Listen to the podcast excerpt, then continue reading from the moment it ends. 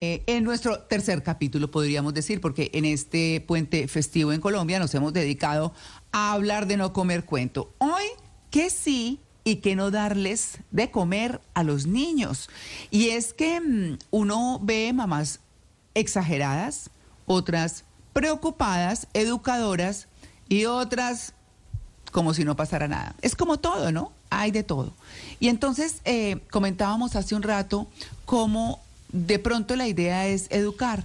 Conocí una familia en la que la mamá les decía a los niños, no se puede comer dulce, pero el premio era el dulce.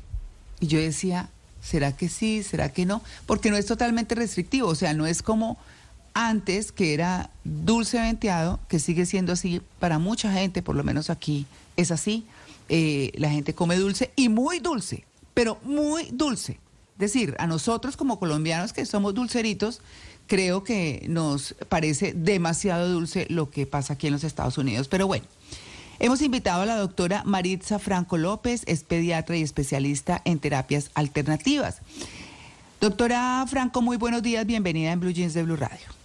Hola, muy buenos días y encantada de compartir este espacio con ustedes el día de hoy. Bueno, eh, doctora Maritza Franco, esa pregunta, los... bueno, hablemos de la educación primero. ¿Cómo podemos educar a nuestros hijos alrededor de la alimentación? Porque también decíamos que tienen un entorno en el que tendrán los compañeritos que comen de todo, los que de pronto están restringidos, pero ¿cómo educar ahí? La educación, como todo, eh, empieza por el ejemplo en casa. Eh, mm, pienso que la dieta familiar debe estar basada siempre en esos principios con buena salud, con todos los grupos de alimentos y es ahí en el centro de la familia donde yo voy a generar la educación. Ya cuando los niños están en casa y empezamos con los primeros alimentos, que es la alimentación complementaria, es ir enseñándoles y acostumbrándolos a comer los diversos alimentos en sus diferentes presentaciones y con esa, digamos, buena alimentación Pienso yo que es ahí. Estamos en un entorno que no es fácil, porque si todas las familias estuvieran educadas de la misma manera o pensáramos igual, quizás sería un poco más fácil, pero ya el enfrentarse pues en el colegio, en el jardín, ya con los niños más grandes es como ir creando la conciencia. Mira, yo muchas veces les digo cuando comparan la lonchera, que nos dicen, mira, es que él tiene un paquete, pero es que yo tengo este pastelito. Y yo, la diferencia es que el pastelito tiene el amor de mamá. Entonces, desde la emocionalidad también, podemos ir mm. haciendo esa crianza en salud y en buena alimentación. Claro. Eh, ¿Qué hacer, eh, por ejemplo, cuando uno de los miembros de familia eh, puede ser uno de los papás, que es el que da ejemplo, o uno de los hijos, o el hijo, lo que sea, es el que está en malos hábitos y se resiste? Concientización, básicamente la educación. Nosotros como adultos tenemos esa capacidad tal vez de entender un poco más las cosas y aprenderlo desde el momento de salud. Mire, si nosotros empezamos a comer bien desde niños, yo pensaría que a largo plazo no habría que el síndrome metabólico, la diabetes y demás. Y, y jocosamente a veces digo, ya ni los médicos tendríamos trabajo pero es hmm. educar al miembro y los niños se convierten en el maestro de la familia. En la consulta yo no solamente hablo con el niño de qué es el que tiene que comer bien, sino él es la puerta de entrada y es el maestro para enseñar y educar a una familia en general en buenos hábitos en todo aspecto. De acuerdo. Doctora, em, eh, hay una tendencia eh, que es fuerte hoy por hoy socialmente, que es permitir que los niños como que tomen los alimentos que ellos quieran de la mesa. Mm, se les sirve algo y ellos eh, escogen lo que quieren comer y lo que no, pues no, y ya está. ¿Eso está bien? ¿O, hay que replantearlo? ¿Cómo era la cosa? Porque a uno de niño era fuete o fuete si no se comía lo que había. Exacto, pero ahora es distinto. para la mesa, papito. tal cual, tal cual. ¿Cómo es la cosa? hemos reevaluado mucho las prácticas alimentarias en los niños. Los niños, los papás son los educadores y son los que deciden muchas cosas y eso debe seguir así. Lo que pasa es la forma del planteamiento. Pero mira, un niño no debe dejar de comer. O sea, sí o sí debe desayunar, almorzar y cenar. Tal vez lo que está dentro del plato sí puede haber una negociación. Bueno, esto no nos lo vamos a comer o lo vamos a reemplazar. Pero el niño es que él debe comer pero puede decidir entre el plato lo que hay, pero es el papá el que decide el momento, la hora y que debe comer. No sé si me haga entender porque es, es, es que sí le podemos dar una opción, pero el papá siempre va a tener la primicia de, de hacer ese camino, de conducir. Eh, pues para no generar, digamos, disputas y traumas y demás, como siempre lo hemos hablado, es empezar a negociar y también ver opciones. Eh, me gusta siempre mencionar esto y es que no se trata de que usted se come esto o no se come esto, o que no le voy a dar esto porque no quiero que se lo coma, es buscar alternativas y los niños y los adultos en general necesitamos son nutrientes y no alimentos. Entonces, si él no se va a querer comer la leche porque no le gusta, yo dónde voy a encontrar los nutrientes principales de la leche, el calcio y demás, como para poder hacer reemplazos y mostrárselo de otra manera. Claro. Bueno, ¿qué cosas de verdad prohibido para los niños que usted como experta dice, no, no, esto sí, no, no, ni se les ocurra? Obviamente bebidas alcohólicas para afuera, pero, Sí, sí, pero, cosas que no. pero, pero en alimentación, hablemos de alimentación, que usted dice, no, esto sí es, Mire, no. A veces decir sí, no, eh, nos condiciona mucho mentalmente y es cuando entramos a satanizar la alimentación. Más que generar dos grupos de sí y no, lo que tenemos que mirar es cada de los alimentos y las cosas que se van a comer, qué contienen. Como les repito, hay cosas que nosotros no consumimos porque están dentro de ciertas preparaciones, pero lo que buscamos es el nutriente que tiene, a dónde se lo voy a reemplazar. Digamos que vamos a evitar o restringir un poco más definitivamente las cosas que contengan azúcar, todo lo que sea procesado, que venga en paquetes. Eh, en sí, si tienen alguna cosa que la fecha de vencimiento, pues claramente eso va a tener una serie de sustancias que son nocivas para la salud. A mí me gusta enseñarles a los papás muchas cosas, entre es una palabra que a mí me fascina que se llama xenobiótico. Yo quiero que el día de hoy la aprendamos. El xenobiótico es una sustancia ajena a la vida que la encontramos dentro de los alimentos. Entonces, todo aquello que venga en paquete, que tenga conservante, colorante, entonces el famoso amarillo número 5, tartracina, eh, los modificadores de sabor como el glutamato monosódico, o sea, todo esto que venga, eso definitivamente no, no, no lo vamos a dejar, porque esto no es bueno para la salud. De la mano de esto vendría, por ejemplo, el azúcar, ¿sí? El azúcar en su justa medida nos sirve para cambiar el sabor del alimento, lo podemos necesitar, pero en grandes cantidades va a generar muchos problemas. Entonces, ¿qué no? Pues eso lo metería yo dentro de pronto del grupo que no. Que sí, pues todos los grupos de alimentos. O sea, tenemos siete grupos de alimentos con muchas variedades, frutas, leguminosas, le- eh, carnes, verduras y demás, que son las indicadas, pero de una manera siempre balanceada. Pero entonces eh, en nuestro coloquial idioma, pues no a las chucherías y a las galguerías de manera de rutina. Si yo en la casa yo no compro paquetes y no compro pasteles con chocolate o, o golosinas, pues mi hijo no va, no va a querer llamarle la atención eso, sino tratará de buscar lo que encuentre en la casa. Y si en la casa hay frutas, zanahoria y brócoli, pues su instinto como tal lo llevará a comerse eso. Ok, hay, sí. eh, ya hablamos de lo, de lo prohibido, que puede ser eso, y también entonces hablar de lo que sí pueden comer, que son pues lo que, lo que come el adulto, pero también enseñarles, yo no sé si a las mamás, porque, porque pues yo aprendí que la leche materna no tiene azúcar, y entonces la mamá o los o la persona que cuida al niño es la que empieza a, a ponerle azúcar a todas las cositas. O sea, el niño nace como con un sabor aprendido que es simple. Entonces, ¿cómo también enseñarles a las mamás o a la persona que alimenta al niño que no se le debe dar comida como a un adulto ni en tamaño, ni pues porque le sirven, digamos, el plato entero? Sí. Entonces, Ajá. como, ¿cuáles serían las recomendaciones para ajustar esas porciones a los niños lo que deberían de verdad comerse? Eh, cuando empezamos la alimentación complementaria, que es hacia los 5 o 6 meses de edad, aquí no introducimos nada que tenga azúcar o sal precisamente porque la lengua del niño en todas sus partes necesita probar los diferentes sabores de manera natural. Se dice que por favor antes del primer año no vamos a hacer ese en ningún tipo de introducción.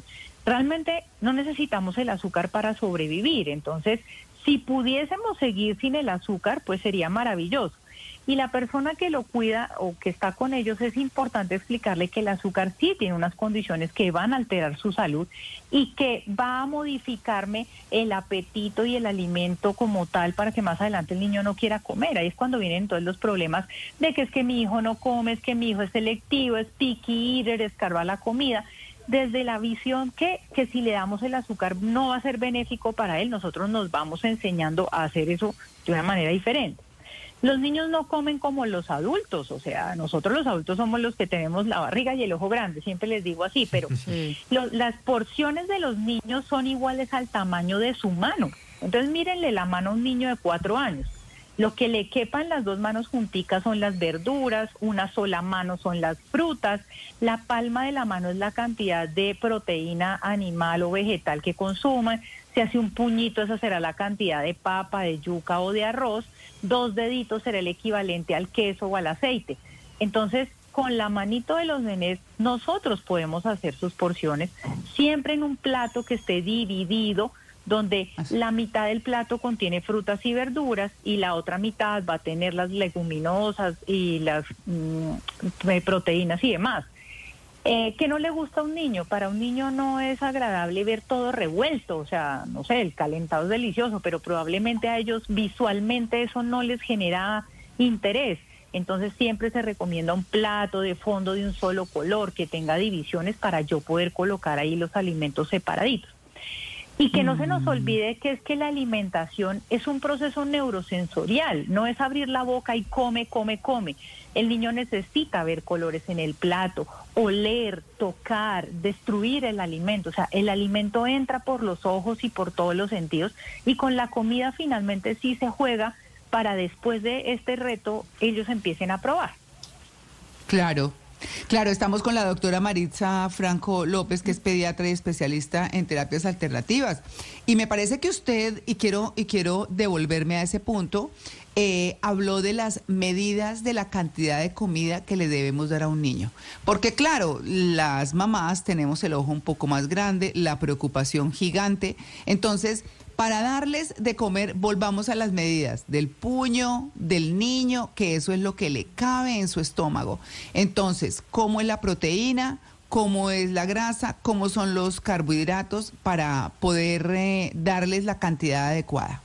Bueno, entonces en el, en el plato que hablamos ya de divisiones, que debe tener verduras. La cantidad de verduras es como si los dos niños juntaran sus manitos como haciendo una coquita si me hago entender. Mm. Ahí se habrán todas las verduras. Y cuando deja una sola manito, serán las frutas. Eso va en la mitad del plato.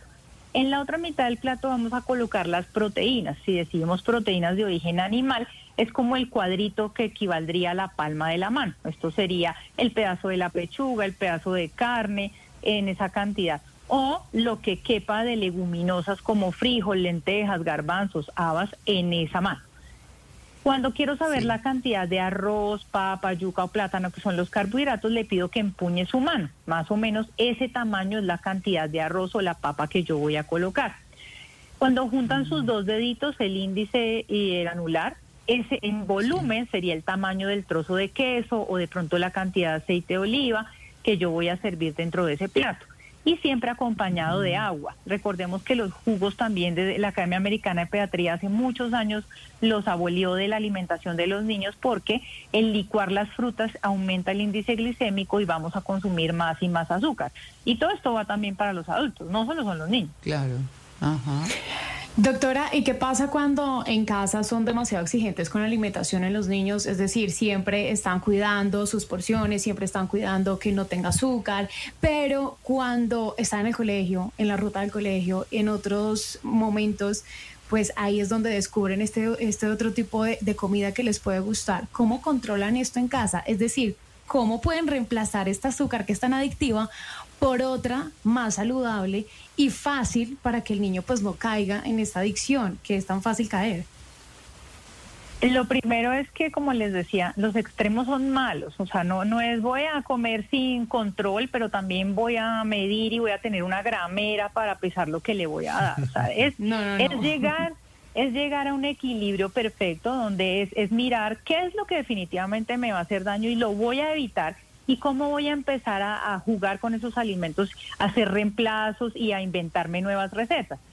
Eh, yo pienso que lo primero que y yo pediría aquí es que todos difundamos esta información para que empecemos a hablar el mismo idioma y los niños no se sientan diferentes a la hora de comer en el colegio. Pero yo, le, yo a las mamás les tengo una listica y un librito. Mira, vamos a hacer muchas recetas, involucran al niño en las preparaciones de los alimentos para que lleve su lonchera. Y es más, o sea, hazle para que otros empiecen a probar lo que tú estás comiendo. Eh, azúcar, eh, pues los niños no deben utilizar edulcorantes ni este tipo de sustancias que, que reemplazan el sabor azúcar. Digamos que entre todo esto podemos usar stevia. Stevia es un, es un buen elemento y está considerado dentro de la- sociedades alimentarias que se puede utilizar. Pero ojo, las stevias a veces nos las venden con dextrosa, con glucosa, con azúcar. Entonces aquí cabe la otra recomendación es aprendamos a leer las etiquetas. ¿Qué es lo que me estoy comiendo? No necesito hacer un estudio de etiquetas y aprenderme los nombres. Al final, lo que usted no entienda y le parezca raro, no se lo coma. Y así ya sabe Sí. que es tóxico. Sí. Claro. Claro. Qué buen tip. Doctora, ¿y qué Así de hacemos con, con los niños que son un Pac-Man y que comen y comen y comen y empiezan a subir de peso? ¿Y cómo decirles, en serio, mire, eh, cuídese? Es que además uno de los 8 o 10 años, ¿cuál salud ni qué nada? Uno lo que quiere es comer y comer y comer y pasarla feliz. Es que la, la última encuesta de definitivamente de nutrición en salud sí arrojó en Colombia un alto índice de obesidad en niños. Sí. Y eso es preocupante para nosotros. ¿Qué, tras de, ¿Qué hay detrás de eso? Como de la mayoría de las enfermedades, es un factor emocional. No es decirle no coma, es averiguar por qué está ansioso y por qué no quiere comer. ¿Pasa algo en esta familia que repercute sobre él? ¿Qué tipo de personalidad tiene? ¿Qué pasa? Yo los invito a que detrás de ese niño que come y ha aumentado de peso, averigüen cómo está su estado emocional y qué pasa. Sí. Es por ahí. Sí. No es esconderle la comida, no es regañarlo, es apoyarlo y averiguar qué es lo que está pasando. Ahora, si yo que soy su mamá soy igual, ¿será que es que el patrón de comportamiento es el mío? También. Y ya una vez averigüemos eso, pues eh, eh, em- empezamos a hacer como, miren, comer es un festival de verdad y se puede hacer lo más agradable del mundo y de una manera muy consciente. Entonces, uno cree que los niños no entienden y que van, los que no entendemos somos nosotros. Sí, así es, así es. Bueno, hablemos entonces, doctora, un poco de el manejo de la alimentación según la edad. ¿Eso lo podemos dividir así? Mm, digamos, sí, pero son como dos grupos grandes. El grupo grande es el del lactante o el del infante, que es el bebé que empieza a alimentarse cerca del quinto o sexto mes de vida y que deben eh, em, em, idealmente conservar estos mismos hábitos de alimentación por lo menos hasta los 18 meses que se incorpore a la dieta familiar. ¿Qué debe comer este niño? Todos los grupos de alimento, como les hablé, hechos sin sal, sin azúcar, no utilizar nada de conservantes ni cosas hechas fuera de casa, eh, en las porciones que les indiqué, asistido siempre, o sea, como que los alimentos básicos y empezar a, inventarse cosas. Si antes se comía solo la zanahoria con nada, yo ya puedo empezar a probarle con otros ingredientes. Entonces hacer los waffles en la casa con la zanahoria rallada o la manzana. O sea, ese es el grupo grande de, de lactantes mayores e infantes. Y luego después de los 18 meses de edad, normalmente se incorpora el niño a la dieta familiar. El reto viene en que la familia pues trate de ayudarlo a seguir con esos buenos hábitos, sino que porque tiene 18 meses, entonces ya le voy a dar el chicharrón y le voy a dar gelatina Sí. todos los días. Como les digo, o sea, tomen el niño como su ejemplo para mejorar sus hábitos de alimentación. Después de los 18 Mm. meses ya, pues digamos que podríamos hacer un pequeño grupo que es el escolar, el que acabó de entrar a estudiar, que va a tener entonces loncheras, porque la lonchera es el dolor de cabeza. Esto Ay, qué buen tema. Sí, y quiero hacer un paréntesis y gracias por permitirme, Sí. porque es que primero el, el, el compartir o la merienda se convierte en un problema en el colegio porque se trae esto, yo traigo lo otro, que es lo que me gusta, que es lo que no me gusta, y las mamás se quieren enloquecer. Cuando, ¿qué le mando en la lonchera? Yo cuando les digo, mira, no le des paquete, no le des jugo de caja, entonces, ¿qué le doy de comer? Yo, pues comida, ¿sí? Que es lo que nos Claro. Entonces, la lonchera, la- eh, eh, el problema de la lonchera es que lamentablemente nos tenemos que meter a la cocina y hay que hacer una planeación. El, lu- el domingo por la no- por la tarde yo hago un calendario y escribo el lunes le voy a mandar esto, el martes esto, el miércoles esto y tengo los ingredientes en mi casa y los alisto para la lonchera. Y luego siempre debe contener una fruta, una proteína y debe contener, sí, efectivamente algo de harina o de carbohidrato, pero lo mejor es hecho en casa. Entonces, una lonchera, ¿qué va a tener, doctora? ¿Yo qué le mando a él? Mándale agua, no le vayas a mandar jugo. Puedes ¿Se cortó? hacerle unos... Aló, aló, aló. Aló, ya. Ya, es que se nos fue un momentico, se nos fue un Ah, momentico. Bueno, yo aquí hablando feliz. No sé hasta dónde me oyeron, pero Sí. voy a hablar de la... No, de la- no. Sí, de sí, la- está perfecto. ¿Cómo es la lonchera? Entonces, mándale una Sí. botella de agua, porque ya hablamos que el jugo tiene un índice glicémico que no va. Fruta, fruta en sus diversas variedades. Somos un país que tiene una gran oferta de frutas, entonces aprovechémosla. Un picado de diversas frutas. ¿Y qué carbohidrato le voy a mandar? Ahí es donde tienes que hacer tu programación de la semana. Bueno, el lunes le voy a hacer monfis con arándanos y harina de avena, por ejemplo. El martes le voy a hacer un waffle que tenga eh, zanahoria o incluso hasta espinaca rallada. In- invo- Involucremos al niño, ven, vamos a hacer para mañana tu comida, hasta torta de acelgas, mira, huevos de codorniz, eh, ensalada de papa con verduras. O sea, es que es que hay que tener imaginación, planearse y meter las cosas, eh, meterse todo esto en la cabeza. Ahora, que los viernes hay un compartir y es la piñata de fulanito y le llevan pastel. Ay, hombre, pues el viernes dele permiso y que se lo Sí, coma. Si usted no tiene eso en su casa todos los días, pues déjelo, que el viernes haga un desorden y todo eso y, y después va al consultorio y yo se lo detoxifico por si come mucho dulce. Pero es eso, sabe- es, es, es Claro, equilibrio, y- es un equilibrio en todo. Y hay una cosa que, que yo también he visto mucho y es lo que no hay en la alacena, pues no se extraña. O se Exacto. acostumbra a que no se extraña. Entonces no tener tanta galguería en las alacenas, ¿no?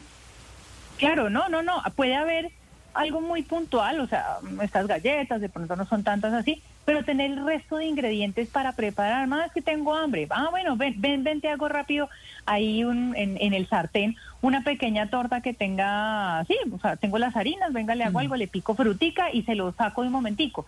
Y eso incita a los niños mucho a que quieran también cocinar. Yo, yo lo cuento experiencia personal, yo soy vegetariana y me tocó aprender a cocinar.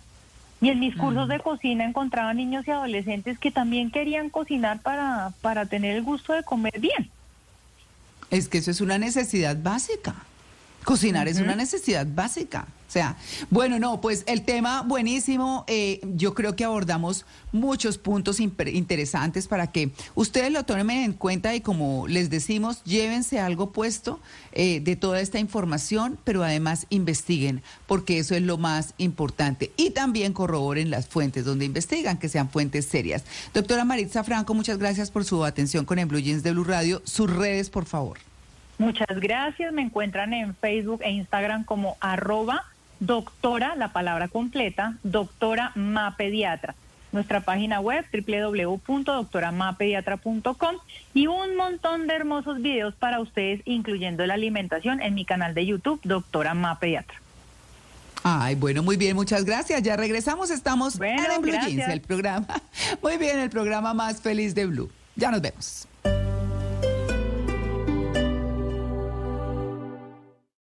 Esta es Blue Radio.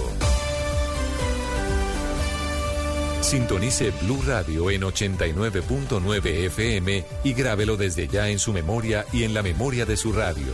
Blue Radio, la alternativa. ¿Qué es la educación? Educación es todo lo que nosotros